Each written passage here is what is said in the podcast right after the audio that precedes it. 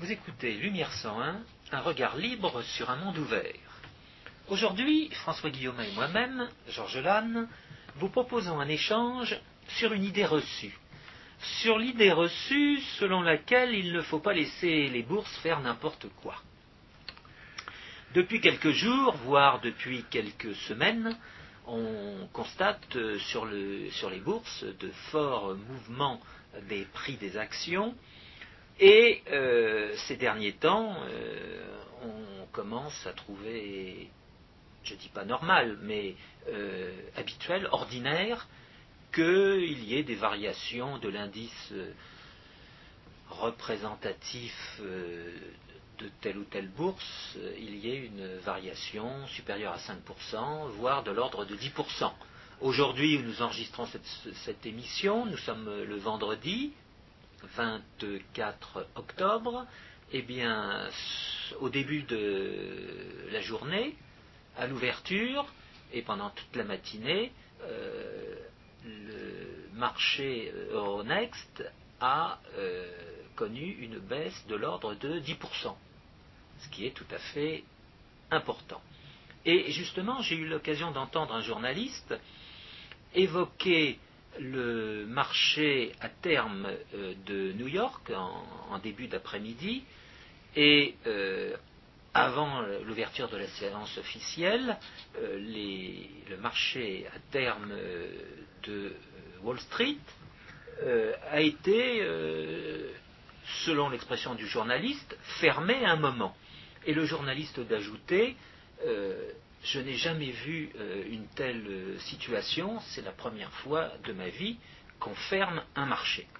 Alors je voudrais déjà rappeler à ce journaliste que cela est courant sur les marchés à terme, ça fait partie des règles de fonctionnement du marché, règles connues par tous les opérateurs, par tous les intervenants.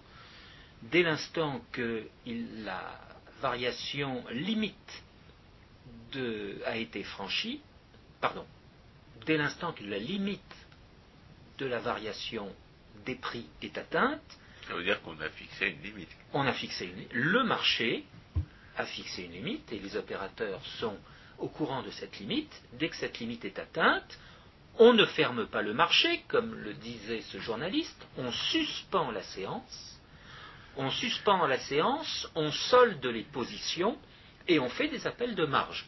Autrement dit, les opérateurs qui sont en perte doivent fournir la quantité correspondant à leur perte, et au contraire, les opérateurs qui sont en gain vont recevoir autant euh, de liquidités.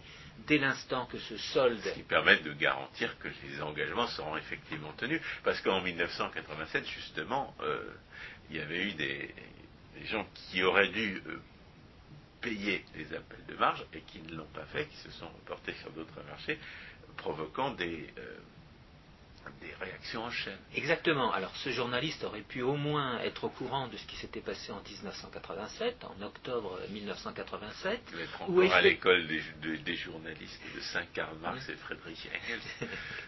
Et euh, il aurait appris qu'à l'époque, justement, euh, il y avait eu tellement d'opérateurs euh, intervenant sur le marché que les capacités techniques des ordinateurs avaient été, elles, atteintes, de sorte que les appels de marge qui auraient dû être faits n'avaient pas été faits, et qu'en conséquence, les opérateurs ont pu continuer à faire leurs transactions, voire se sont reportés euh, du marché euh, de Wall Street à Chicago, à, Philadelphie, etc.. Et c'est un rapport euh, qui sortira l'année suivante ou, 18 mois plus tard, qui fera état de cette propagation suite au non-respect des règles des marchés de dérivés financiers qui, à l'époque, venaient de connaître un fort développement. Alors, ce que ça veut dire, c'est que les marchés ont des règles. Voilà. Et qu'ils ont des règles qui sont destinées justement à la fois à assurer que les engagements seront bien tenus et que les, emballements euh, ne, se, produiront pas. Exact. Alors c'est pour ça. On disait la dernière fois que euh, libéralisme ne consistait pas à dire que le marché avait toujours raison, mais à comparer tout simplement les conditions institutionnelles dans lesquelles les décisions sont prises et à constater que lorsque les décideurs sont irresponsables, ce qui arrive par définition lorsque la décision est étatique, eh bien les décisions avaient, toutes choses égales par ailleurs, les meilleures chances d'être plus mauvaises que lorsqu'elles étaient prises par des individus responsables. Ça ne veut pas dire pour autant, parce que, euh, bien entendu, les gens qui font les règles sur les marchés organisés euh, tiennent à préserver leurs intérêts, qu'on euh, s'aveugle sur le fait que les êtres humains sont ignorants et faillibles, qui sont même susceptibles d'emballements irrationnels. Question est de savoir quelles règles euh, on va se, un marché organisé va se donner pour euh, faire en sorte que les, que les informations ne soient pas faussées par l'ignorance par la, et par le, la, passion des, participants. Alors c'est pour ça on peut Et bien entendu, la question annexe et, la question principale du point de vue du droit est la question de savoir qui va euh, imposer ce genre de règles. Sachant que justement, lorsque la décision est étatique, elle a toutes les chances d'être plus mauvaise. Alors il y a un biais français qui consiste toujours à identifier règles et règles étatiques, voire réglementation à, réglementation étatique. Euh, dans l'idée reçue que je viens de dire, euh, l'absence de règles, c'est sous-entendu de règles étatiques. Et les gens qui développent cette idée euh, ne, font pas euh, référence aux simples règles qu'eux-mêmes, dans leur vie ordinaire, euh, respectent. Et au contrat qu'ils ont plus ou moins explicitement passé avec les, gens de leur entourage. Parce que on n'a pas besoin de signer un engagement écrit pour avoir des, engagements avec les autres. Et je dirais même, pour reprendre une expression de certains grands patrons, que ce ne sont pas les, contrats euh, écrits qui, constituent la réalité des, engagements réciproques euh, euh, qui forment l'entreprise.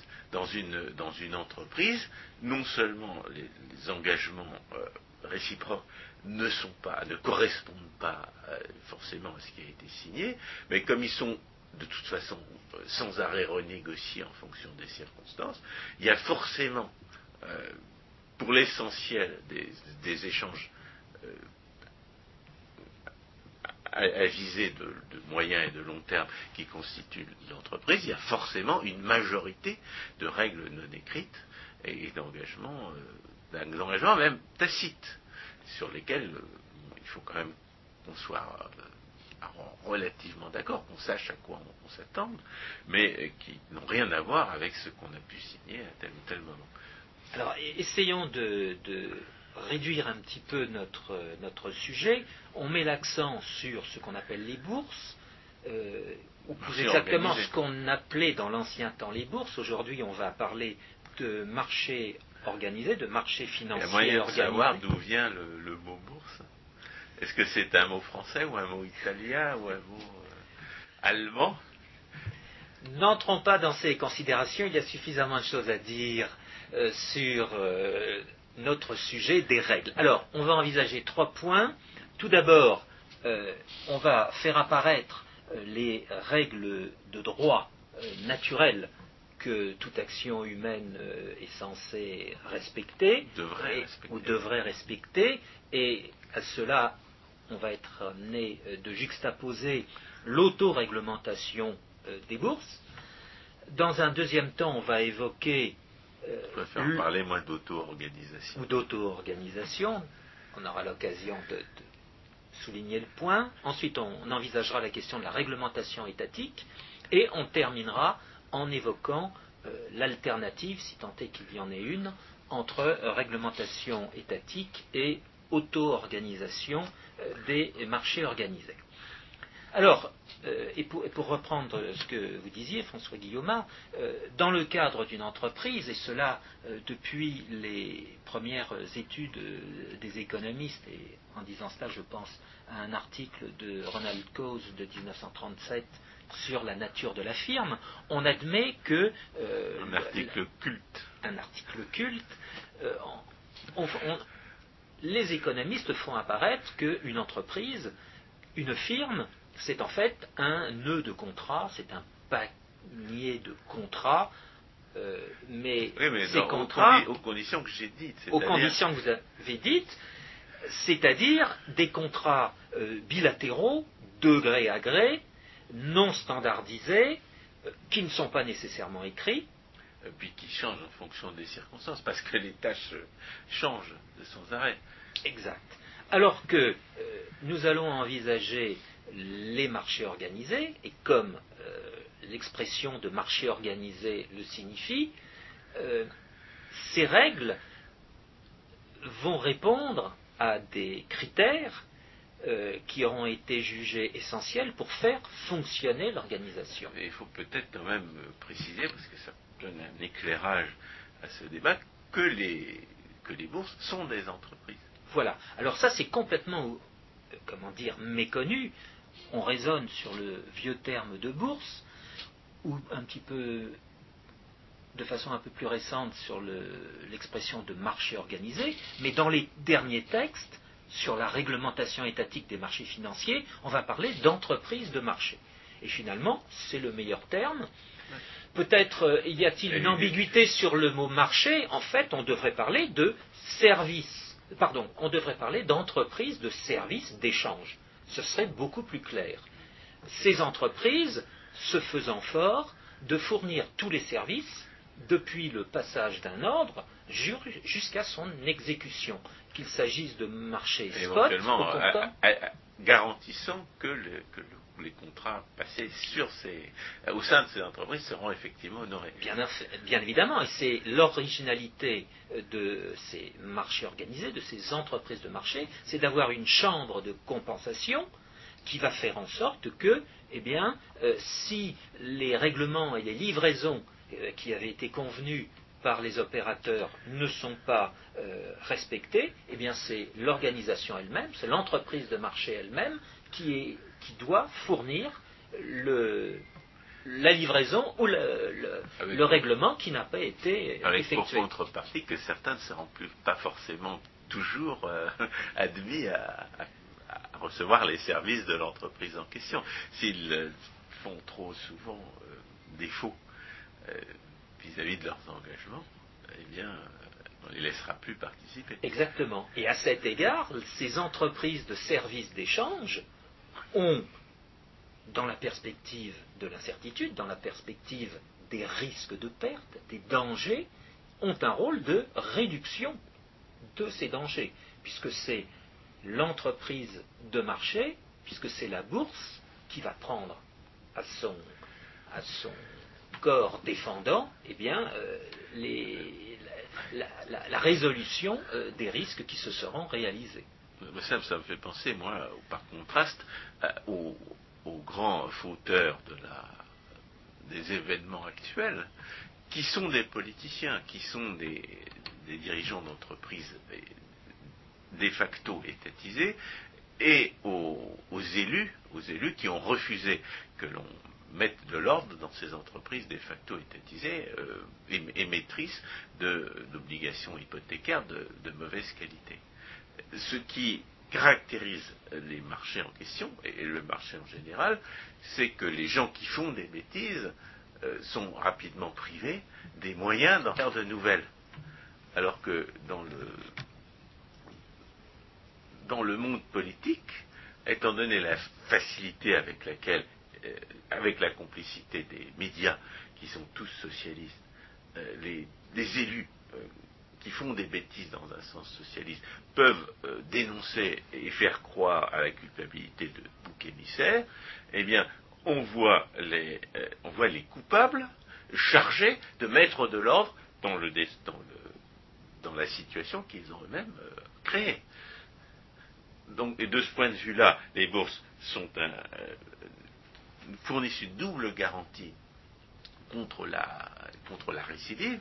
D'abord, euh, la, garantie générale, c'est que sur un marché, les gens qui font des bêtises euh, sont privés des moyens de recommencer.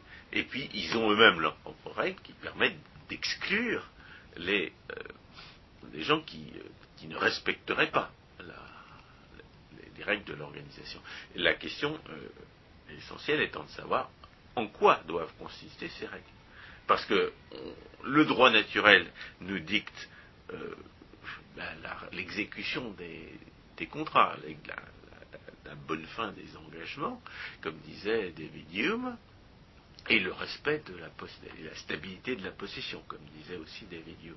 C'est-à-dire que le droit naturel, c'est le respect de la propriété et le respect des, promesses, l'exécution des promesses. Mais euh, ça ne suffit pas. Ça ne suffit pas parce que la, responsabilité est, un élément qui, pousse sans arrêt à la rationalité, mais elle ne la garantit pas. nous avons, euh, nous obligeons nous-mêmes, euh, plutôt qu'à parler d'information, à, parler des limites de l'ignorance humaine. C'est pour nous rappeler sans arrêt, comme euh, certains mystiques se rappellent sans arrêt qu'il faut mourir, eh bien, nous nous rappelons toujours que l'être humain est, fondamentalement ignorant et que l'illusion de savoir euh, euh, porte sur une immensité euh, de ce que nous ne savons pas. Et quand on parle de rationalité, on utilise là un mot qui a aujourd'hui de nombreuses significations. L'une de ces significations qui me semble importante et qui est souvent laissée de côté, bah, c'est déjà de respecter un certain nombre de règles. On est rationnel en respectant des règles parce que suivre ces règles réduit d'une certaine façon l'incertitude dans laquelle on se trouve. Et ça, c'est un point qui a été euh, très développé par Hayek à propos des règles en relation avec le droit de propriété. Les règles relatives au droit de propriété réduisent le nombre des sources d'incertitude. Oui, le, droit de propriété, c'est le, moyen de réduire au maximum l'incertitude où nous nous trouvons sur le comportement d'autrui. Et ça, c'est ce que les, tenants de l'utopie de la sécurité sociale et de la, sophistique protectionniste ne comprennent pas. Parce qu'ils euh, distinguent arbitrairement il néglige de façon complètement arbitraire la rivalité politique. Il ne voit que la concurrence euh, sur les marchés. Ce qu'il ne voit pas, c'est que la rivalité entre les hommes peut s'exprimer de deux manières, ou bien euh, dans le cadre du respect de la propriété et des contrats, ou bien en violation de la propriété et des contrats. Et il devrait être évident pour tout le monde que lorsqu'on institue le principe de cette violation, eh l'incertitude dans laquelle nous nous trouvons vis-à-vis du comportement d'autrui est beaucoup plus grande. De même d'ailleurs que le pouvoir que les autres peuvent exercer sur nous, ça c'est pour, pour, répondre à la sophistique marxiste, est infiniment plus faible lorsque la propriété et la liberté règnent que lorsque c'est l'arbitraire des puissants. Parce que lorsque la propriété et la liberté règnent, les limites du pouvoir que je peux exercer sur toi, c'est c'est le besoin exclusif que tu as de mes services. C'est pour ça que j'ai toujours dit euh, que le plus grand pouvoir économique, c'était les souffrances du jeune Werther. Euh, parce que euh, lorsque, lorsque, vous êtes amoureux, l'objet aimé est le seul qui puisse vous offrir les services que vous en attendez, et il n'y a, pas, a pas de pouvoir économique plus, plus fort que celui-là. Si on devait suivre les, confusions marxistes, il faudrait interdire l'amour, comme euh, disait Jean-Gilles Maliarakis récemment dans un, de ses bulletins. Mais lorsque, lorsque, lorsque, vous violez le droit naturel, les règles de la propriété et de l'exécution des promesses, il est bien évident que l'incertitude sociale est infiniment plus grande. C'est pour ça que nous disons que la sécurité sociale, qui est fondée sur la violence, c'est-à-dire qui est l'expression de la rivalité politique entre les hommes, qui est un vol, qui est un vol à main armée, qui est un pillage, pour lequel il y a des, rivaux qui, vont s'affronter par des, par des moyens euh, déshonnêtes. Eh bien, la sécurité sociale accroît l'incertitude à laquelle les gens sont confrontés euh, dans la société, non seulement parce qu'elle les prive des moyens de s'assurer eux-mêmes contre les risques, mais aussi parce qu'il existe un risque politique inhérent à ce genre de, à cette expression de la rivalité, cette expression politique de la rivalité entre les hommes, que euh, Georges Lannes a appelé le risque de sécurité sociale, et qui fait en sorte que euh, nous, que nous ne pouvons absolument pas attendre de, ceux qui nous volent qu'ils tiennent leurs engagements à, euh, notre égard et qu'en conséquence, il existe sur notre prospérité à venir un, risque monstrueux. Tout cela pour dire que sur les marchés, euh, pour rappeler pourquoi, sur les marchés organisés, la première règle, c'est ce sont les règles de la justice. Les premières règles, ce sont les règles de la justice naturelle. Mais, comme nous l'avons dit, ça ne suffit pas parce que euh, les gens ne sont pas euh, omniscients, ils ne sont pas infaillibles. Alors, il y a une règle dont on parlait à propos des, banques, ce sont des, parts de fonds propres dans l'ensemble du bilan. Attendez François, je voudrais qu'on termine euh, avant d'en arriver à, ce point. Euh, un marché organisé doit être envisagé donc sur la base de ces règles de euh, justice naturelle, mais aussi sur les règles euh, qu'il s'est données, ces règles d'organisation. Ce qui exclut la réglementation éthique a priori. Bien sûr, c'est pour ça qu'il va falloir en dire un mot dans un instant. Mais euh, parmi ces règles, il y a donc tout ce déroulement du processus d'échange, un déroulement qui va être, disons, assez rapide quand il s'agit de marché spot, de marché au comptant, et qui va être un petit peu plus long quand il s'agit de marché à terme quand il s'agit de marchés de dérivés financiers. Mais dans un cas comme dans l'autre, les échanges vont donner lieu à des prix et d'un instant à un autre, il va y avoir des variations de prix qui vont être connues par les opérateurs, mais aussi par euh, les gens tiers aux différents échanges, et sur la base des variations qu'ils observent, ils en tireront une information relative au risque. Le problème en ce moment, c'est que justement, de ces variations de prix, ils ne savent pas tellement quelles informations tirer. Ah si, aujourd'hui, étant donné ces très fortes variations de prix, tout le monde reconnaît qu'il y a une incertitude très grande. Et certains Ce reconnaissent. est suffisant pour déprimer l'ensemble des prix. Bien sûr, nous sommes dans un cas de figure où finalement des gens ignorants prennent conscience de leur ignorance. On est à 100 lieues des idées toutes faites consistant à dire qu'il y aurait des gens qui auraient une information, d'autres qui n'auraient pas d'information, et ceux qui ont une information spolieraient ceux qui n'ont pas d'information. Eh bien, avec comme, conséquence cette observation faite par un, ancien opérateur sur les marchés, que les gens qui, euh, ont l'habitude de, formuler des, équations euh, pour évaluer les titres dérivés, finalement conduisaient leurs employeurs à prendre plus de risques que, les autres, parce que cette, impression d'avoir bien mesuré le risque euh, les conduisait à le sous-estimer. Exactement. Et aujourd'hui, étant donné ces fortes variations et étant donné la baisse euh, des prix des actions sur tous les marchés, les éventuels euh, observateurs de courbes d'évolution, les fameux chartistes, eh bien, sont complètement perdus, parce que les courbes sont sorties de leur figure traditionnelle où ils pensaient qu'ils comprenaient l'évolution. Ça n'a jamais été que le numar de café. Exactement. Je rappelle l'analyse technique et tout ça, c'est le numar de café. Et alors, le, problème, c'est que ça, ça avait l'air de marcher quand les gens pouvaient projeter leur intuition sur, les, sur, les, sur, le, sur ce qui restait au fond de la tasse. Mais maintenant, ils n'ont plus tellement d'intuition. On en est ramené au, finalement au, dilemme que posait Keynes quand il parlait du concours de beauté.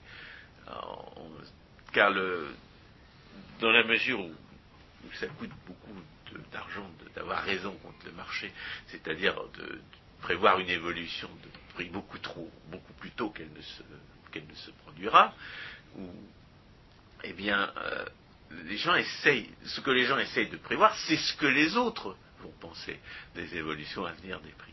Et à partir du moment où tout le monde a des, euh, où personne n'a une, idée ferme de ce que devraient être les prix, eh bien, on, ne sait plus, on sait plus tellement à quel sein se vouer. Les intuitions formées sur, sur les marchés tels qu'ils fonctionnaient jusqu'à présent, elles ne sont plus, euh, elles ne sont plus valides. Et comme euh, je dirais, en ce qui concerne l'interprétation de la conjoncture, malheureusement, les théories correctes continuent d'être marginales, même si euh, on en entend parler un petit peu plus souvent que par le passé, eh bien, euh, eh, bien, on peut imaginer que cette incertitude perdure. Alors, j'ai parlé de cette, petit signe encourageant, parce que dans, les, dans les journaux financiers en Suisse, par exemple, je viens de voir passer deux articles euh, qui, euh, qui rappellent que c'est l'existence des banques centrales qui est la cause de, la, de, cette, euh, de, ces perturbations. N'allez pas trop vite, on va, on va y revenir. Encore un dernier mot sur ces marchés organisés qui ne sont que la concrétisation des règles de euh, justice naturelle et de règles euh, d'entreprise tendant à réduire l'incertitude des uns et des autres, même si sur ces marchés des mesures de l'incertitude apparaissent, par exemple dans la grande variation des prix des objets échangés et en l'espèce des actions, il faut voir que ces marchés se sont donné une règle, c'est à elle que je faisais allusion il y a quelques instants, c'est de dire, dans la mesure où la variation des prix des actions sera trop forte, eh bien, nous suspendrons la, séance, nous remettrons les, barèmes de chacun à zéro, nous soldons, nous demandons. il y a une justification pratique immédiate qui est d'assurer l'exécution des contrats. C'est-à-dire aussi la pérennité de l'organisation elle-même. L'organisation elle-même se, comportant comme assureur, eh bien, pour que ce marché assure la, la continuité de son service, il faut qu'il fasse valoir les règles qui avaient été envisagées au départ. ça est parfaitement euh, logique. Le propriétaire a le droit d'instituer des règles qui lui permettront à lui de, mettre de l'ordre chez lui. Et si ces marchés en sont arrivés à connaître l'extension euh, qu'ils ont eue depuis maintenant une trentaine d'années, et en disant cela, je fais surtout référence au marché à terme financier, au marché de dérivés financiers, c'est en particulier grâce au développement euh, des outils informatiques, des outils de euh, télécommunications et au cœur de ces euh, outils, eh bien, les capacités euh, de mémoire des ordinateurs qui se sont développés selon la loi de Moore, c'est-à-dire double tous les 18 mois. Et on arrive aujourd'hui à des capacités tout à fait faramineuses qui permettent que ces marchés assurent leur, leur mission. Et ah ben, justement, on pourrait leur reprocher euh, on, leur a reproché de ne, pas la remplir, cette mission, puisqu'ils sont, euh, ils sont parmi les boucs émissaires désignés de la, de la situation actuelle. Alors c'est pour ça, c'est à nous de bien expliquer qu'ils ne sont en rien euh, coupables de quoi que ce soit. Ils ne font que rendre compte de la situation d'ignorance dans laquelle chacun se trouve, et ils rabaissent les, les caquets d'un certain nombre d'omniscients ou de gens qui, à condition que ce ne soient pas des hommes de l'État. Alors, il y a les omniscients qui, qui, ont pris, euh, qui ont subi des pertes, et puis les omniscients qui ont réussi à, faire porter le chapeau à d'autres. Ceux-là, ils continuent à pérorer. C'est exact, c'est exact. Bien, alors, euh, cela étant, euh, à, à, cet ensemble de règles qui a donc évolué à la fois euh, sur la base de l'innovation euh, physique en relation avec les, techniques de télécommunication et euh, d'information, ce qu'on appelle les, NTIC, les nouvelles techniques d'information et de communication, et puis qui ont évolué sur la base des innovations en matière de sciences financières, avec euh, un certain nombre de considérations en relation avec les marchés d'options ou les marchés. Ah, moi, j'ai rencontré Fischer Black un jour. Bref, il ne faut pas que les auditeurs pensent que ces marchés organisés sont des marchés statiques que ce sont euh, des marchés euh, qui ressemblent à des casinos où il y a une roulette ou bien où il y a une table de baccarat. Non, ce sont des entreprises de services d'échange qui fournissent des informations à chacun euh, de traiter ces informations et des entreprises qui ont une vocation d'assurance, une vocation de réduction des risques que peuvent courir les opérateurs quand ils vendent ou quand ils achètent. Alors bien évidemment, à toute cette évolution de règles, une, évolution qui résulte donc des efforts des uns et des autres, eh bien il faut opposer les règles étatiques qui sont parachutées par des gens qui se veulent omniscients, au courant de tout, et qui prétendent avoir une espèce de clé bah, ce sont des gens à qui leur irresponsabilité donne l'impression d'être infaillible. Parce que chaque fois qu'ils font une bêtise, ce sont les autres qui payent.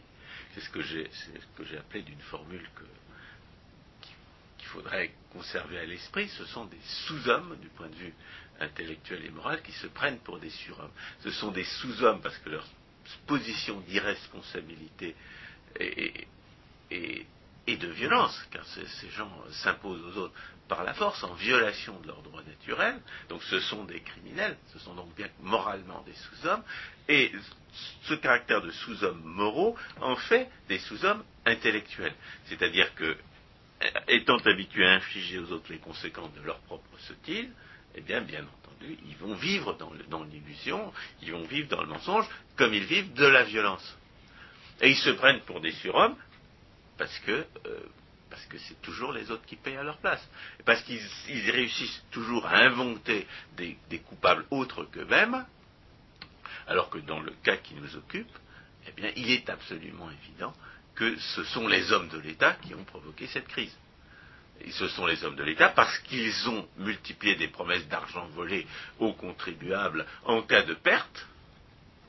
Et ça, c'est vrai aussi bien du monopole de la banque, de la, des, de la Banque centrale que des organisations dites government sponsored comme Fannie Mae et Freddie Mac, qui sont les, les, sources des, prêts hypothécaires à des, à des gens insolvables. et ils ont multiplié les garanties étatiques au point qu'on peut même se demander, notamment pour les politiciens qui, ont, réussi leur hold-up en, euh, en, volant aux contribuables des, des centaines de milliards de dollars si certains d'entre eux n'avaient pas intérêt à ce, que cette, à, ce que ces pertes se produisent.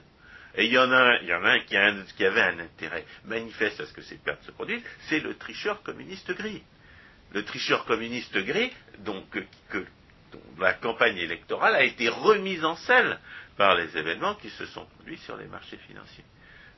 Donc il y a parmi les sous-hommes qui se prennent pour, des surhommes, c'est-à-dire parmi les hommes de l'État, il y a des gens qui non seulement étaient assurés de ne subir aucune conséquence des bêtises faites en matière financière, mais qui pensaient éventuellement pouvoir en profiter personnellement.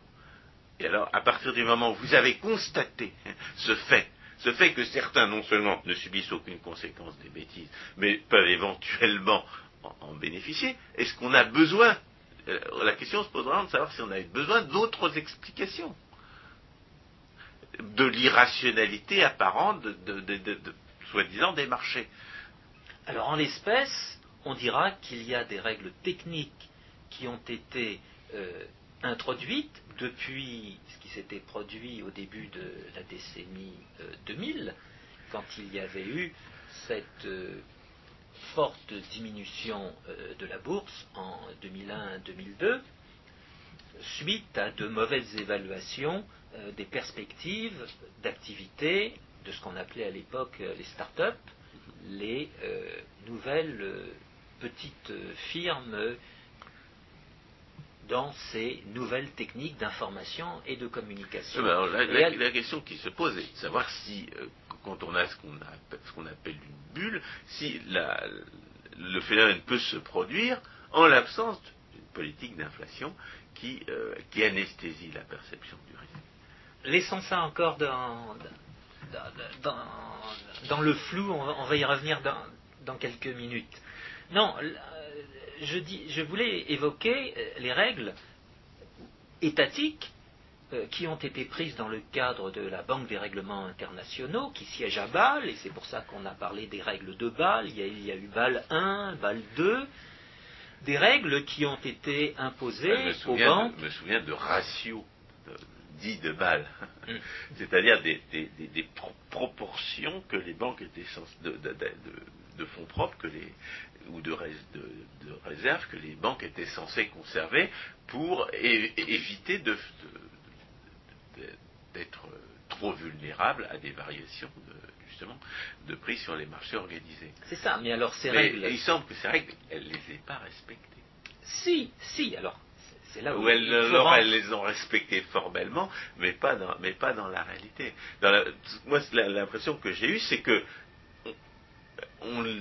seule la sanction étatique leur, donnait un intérêt à respecter ces règles, alors que par ailleurs, les institutions étatiques faisaient en sorte qu'elles aient intérêt à ne pas les respecter. Et ça, par, à contrario, ça rappelle que dans les systèmes de banque libre qui existaient encore au XIXe siècle, les, banques avaient plus de la moitié des engagements correspondant à des fonds propres. C'est-à-dire qu'aujourd'hui, on dit ah oui, mais la banque, la Deutsche Bank, elle avait, elle avait, euh, elle avait 2% de fonds propres par rapport à ses engagements.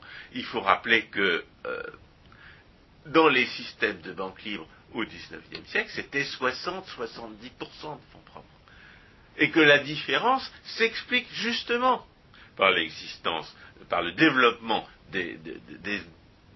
d'un crédit qui n'est pas limité par, des obligations de, convertibilité en or. Le développement euh, exagéré euh, de l'endettement et du crédit a été rendu possible par la destruction de la, de noir et par la multiplication des monopoles d'émissions monétaires. Donc on a, on a, on a d'un côté une, des hommes de l'État qui cherchent à imposer des règles de bonne gestion euh, dont ils font tout par ailleurs pour que les banques n'aient pas intérêt à les, respecter. À la fois parce qu'ils créent un, développement euh, exagéré du crédit et parce qu'il euh, il multiplie des, quasi-garanties aux frais du contribuable qui, incitent les gens qui sont proches du pouvoir à prendre des risques. Exact. Mais alors c'est pour ça, dans ces règles étatiques, il y a la présomption que les règles qui sont euh, créées euh, correspondent à quelque chose de bien et vont avoir une efficacité. Mais elles sont justement imposées par des ignorants et des irresponsables. Entièrement d'accord.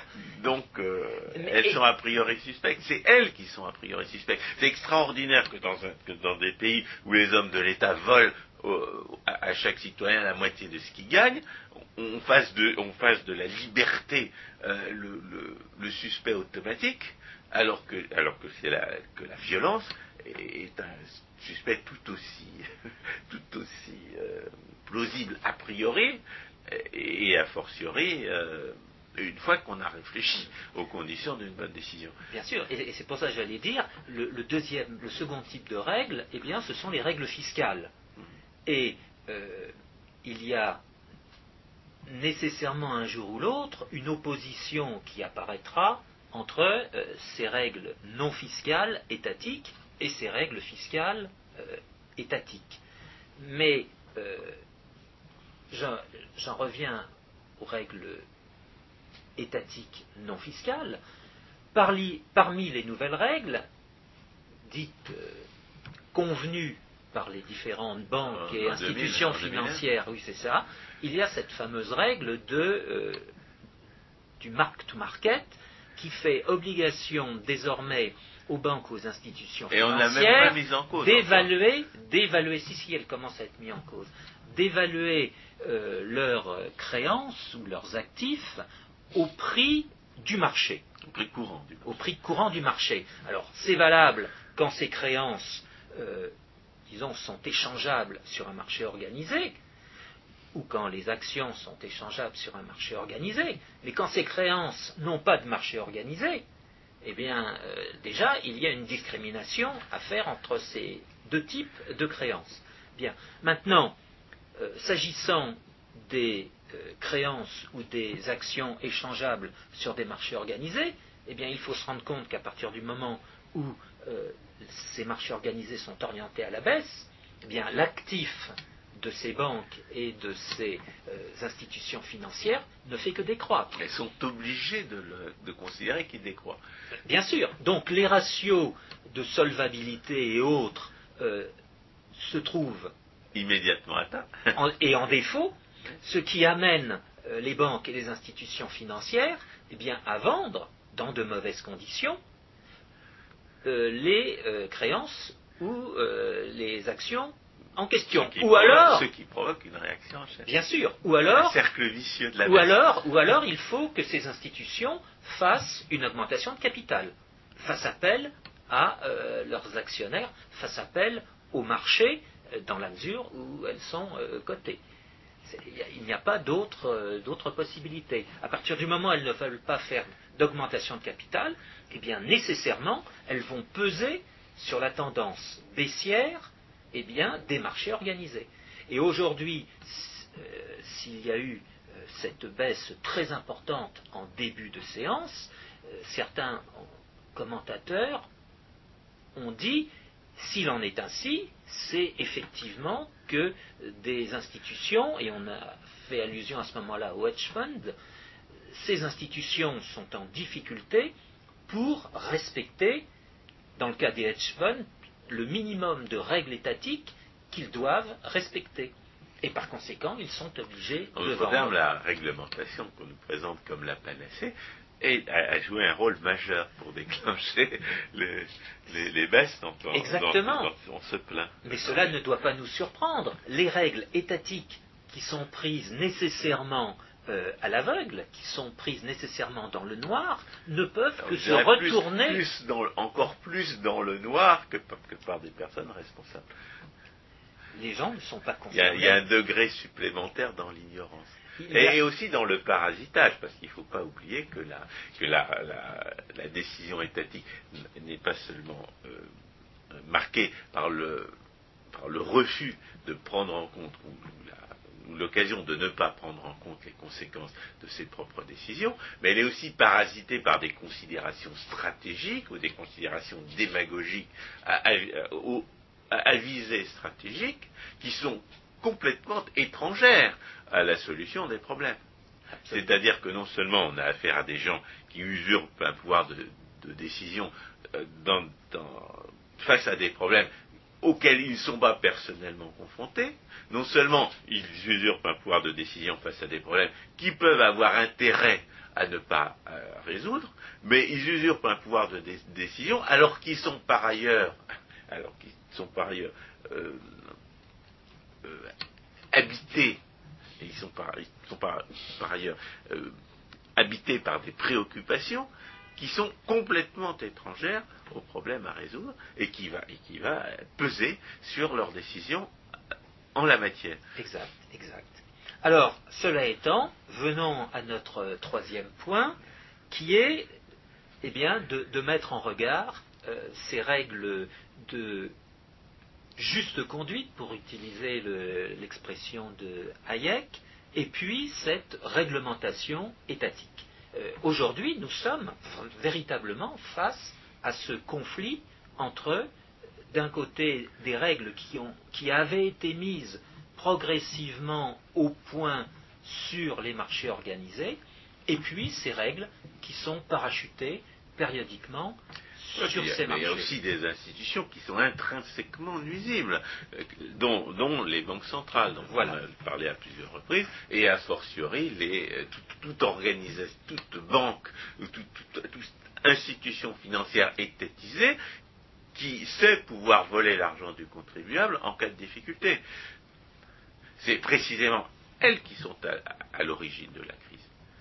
La Banque centrale au, premier chef, parce qu'elle brouille complètement les signaux de marché, elle donne à croire qu'il y a plus de richesse qu'il n'y en a en réalité, elle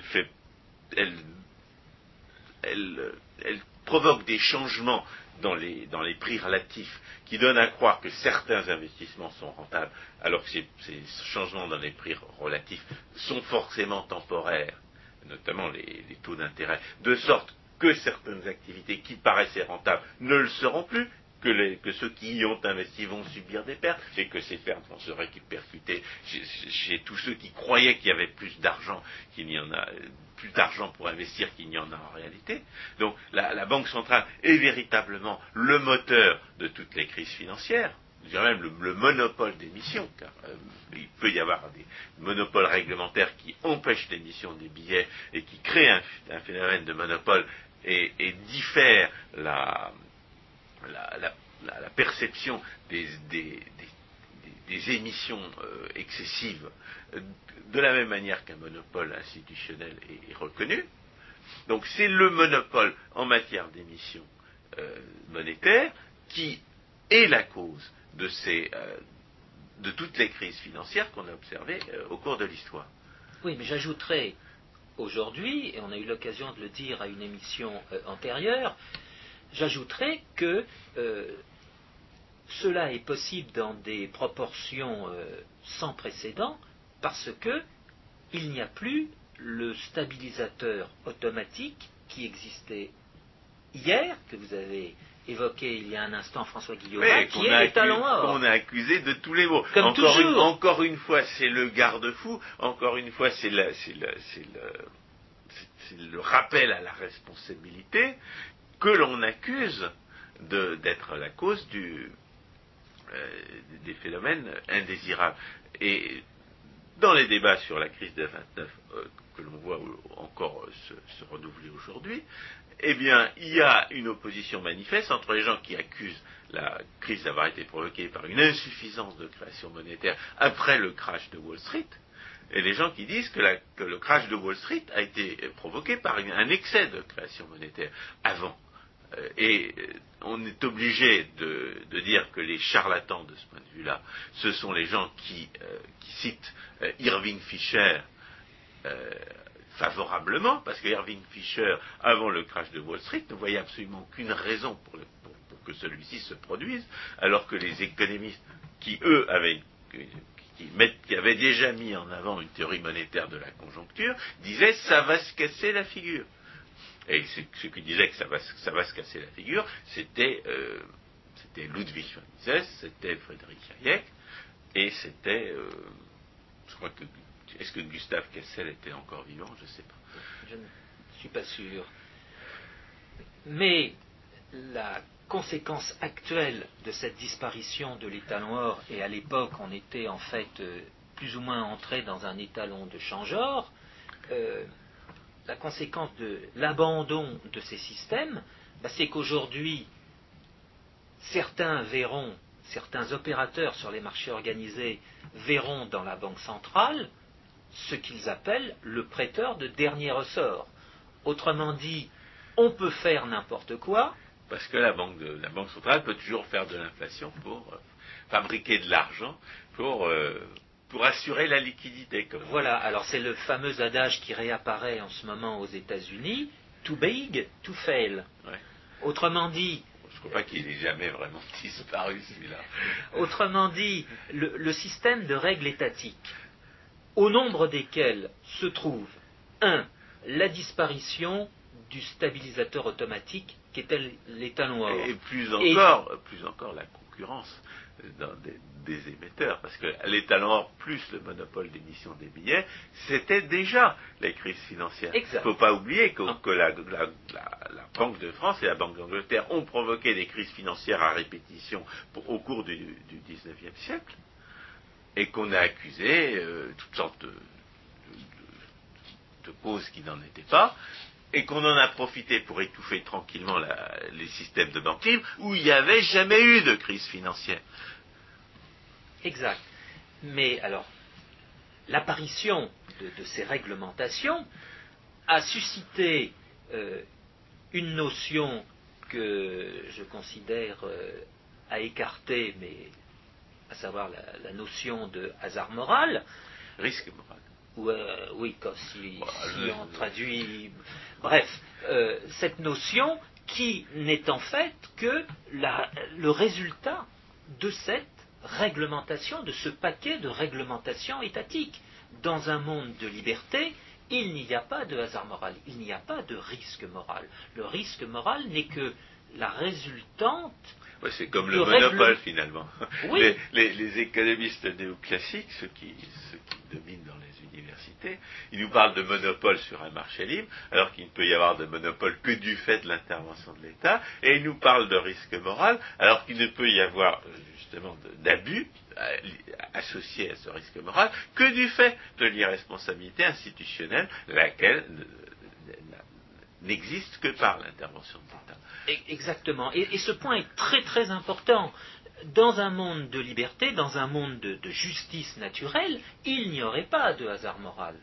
Car il n'y aurait Comme il n'y pas aurait cette... pas de crise financière. Comme il n'y aurait pas de crise financière, parce qu'il n'y aurait pas ces réglementations étatiques absurdes qui rentrent en conflit non seulement les unes contre les autres, mais qui rentrent en conflit avec les règles de euh, justice Bah, naturelle. elles y rentrent par définition. Par Attendez, définition. Elles y rentrent au départ et à l'arrivée, elles y entrent parce que l'intervention de nos États se définit comme une violation de la justice naturelle et elles y rentrent parce que leur conséquence, c'est l'irresponsabilité.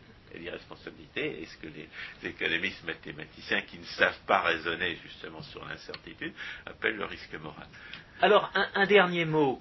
Euh, hier soir, euh, j'ai eu l'occasion de voir euh, sur Bloomberg que Alan Greenspan était auditionné par une commission du Sénat américain Frank Greenspan qui est parti de la, de la tête de, de- de la Fed il y a un an et demi. deux ans. Deux Maintenant, ans. ça doit faire deux ans.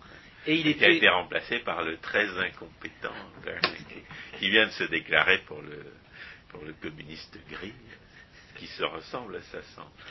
Et euh, Bloomberg relevait dans euh, l'intervention de Alan Greenspan qu'il aurait fait une erreur pendant sa longue présidence euh, de la Banque de réserve fédérale, c'est de ne pas avoir accepté la réglementation des marchés de dérivés financiers et euh, le journaliste de Bloomberg de dire que, euh, d'une certaine façon, Alan Greenspan aurait reconnu euh, qu'il avait tort de faire confiance à l'idéologie du tout libéral en matière financière.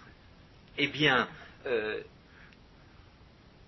peut-être, j'ai pas eu le temps de, de lire en, en détail l'audition de Greenspan, peut-être Greenspan a- a-t-il justifié Euh, Il faut sa quand même prise pas de oublier que chaque position fois que Greenspan dit quelque chose, les gens qui n'ont pas lu euh, les, auteurs autrichiens ne comprennent pas ce qu'il dit. Déjà, et- mais d'autre part, ils prennent euh, un mot dans ce qu'il dit, ils oublient le développement qui suit.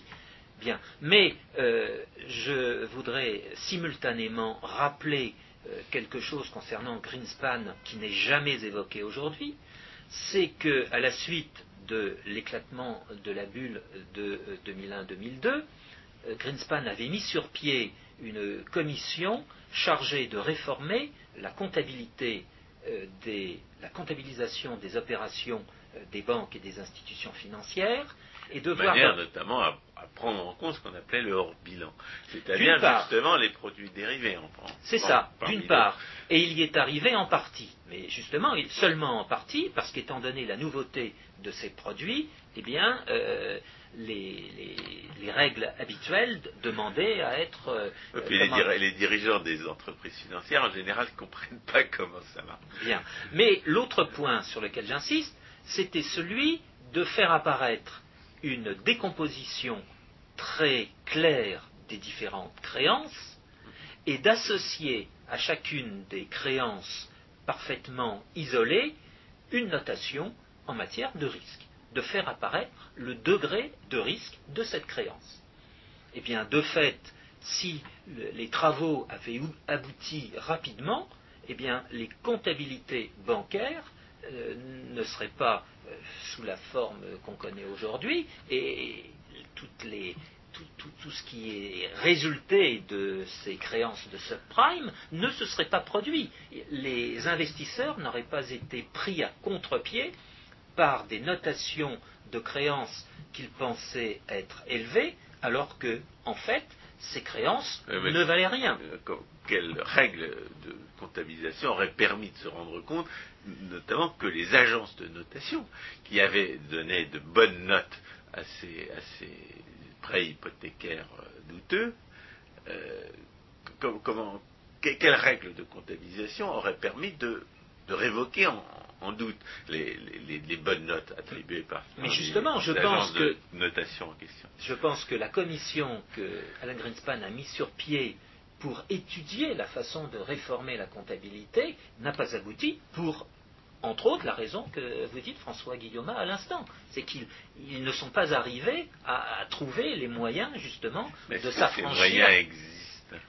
Il ne faut pas renoncer, justement. Essayons, essayons de voir. Nous sommes dans ce contexte d'évolution des règles. Il faut attendre qu'une autre agence de notation fasse faillite pour, que, pour leur mettre du plomb dans la tête? Il faut faire confiance dans l'inventivité de l'être humain. mais la faillite, c'est quand même un moyen coûteux de, Exactement. discipliner l'inventivité en question. Alors autant ne pas mettre en faillite, autant justement anticiper sur les faillites éventuelles et mettre au point des règles, étant donné le nouveau contexte financier. Cela est très important. À cet égard, il convient de souligner, peut-être euh, c'était implicite dans ce qu'on disait, mais en conclusion, insistons sur ce point, la comptabilité privée, ce n'est rien d'autre qu'une traduction des règles de juste conduite, des règles d'échange de droits de propriété en toute responsabilité. Cela n'a rien à voir, cette comptabilité n'a rien à voir en particulier avec la comptabilité fiscale. Cette comptabilité fiscale. Ça devrait, ça devrait, mais ça n'a pas. oui. Il faut bien, il faut bien euh, se dénoncer aux voleurs de l'État. Il faut bien dénoncer quelque chose pour qu'ils puissent vous le voler. Oui, et l'enregistrement des opérations sur une base fiscale ne croise pas nécessairement l'enregistrement de la même opération sur une base de euh, règles de juste conduite. Bien au contraire. Exactement. Et si on fait intervenir dans ces considérations la notion de risque, euh, il y a justement euh, des risques bien évident relativement à telle ou telle créance, mais il y aura des risques qui ne seront pas nécessairement évidents relativement à telle ou telle créance. Pour quelle raison? Ben Parce que un facteur de risque, ce sera justement la puissance publique. Le changement d'une réglementation fera qu'une créance qui était sans problème jusqu'alors deviendra avec problème parce que le débiteur sera pénalisé par la réglementation étatique en question. En l'espèce, il n'y a pas un changement de la réglementation. Ce qui a provoqué, et ce qui provoque toujours des crises financières, c'est une, c'est une, institution qui est là pour sans arrêt changer les conditions du marché de manière capricieuse et arbitraire. C'est la Banque centrale.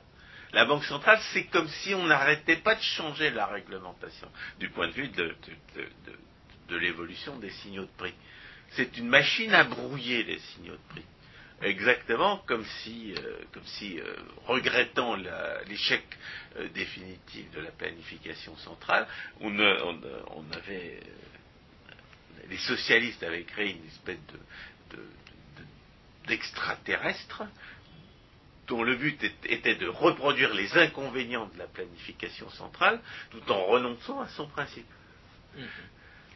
Alors, pour conclure, et pour revenir à l'idée reçue selon laquelle il ne faut pas laisser les bourses faire n'importe quoi, on dira que les bourses, les marchés organisés, les entreprises de marché n'ont jamais fait n'importe quoi, bien au contraire, elles ont des règles en évolution qui tendent à ce que ces marchés soient le plus efficaces possible, malheureusement, les règles qu'elles mettent au point sont en permanence entravées, sabotées, sabotées par des règles étatiques ou par une détermination à n'avoir aucune règle. Ou à le cas de la Banque centrale. Bien sûr, mais cette absence de règles à ce moment-là a comme conséquence que euh, les règles euh, de, de juste conduite des marchés eh bien, se trouvent euh, détruites, ne peuvent pas Mise en permettre, défaut. prises en défaut, ne peuvent pas permettre en conséquence un bon fonctionnement des marchés et cela conduit eh bien, à ces évolutions qu'on a ces dernières semaines sous les yeux. Chers auditeurs, bonsoir, merci de votre attention.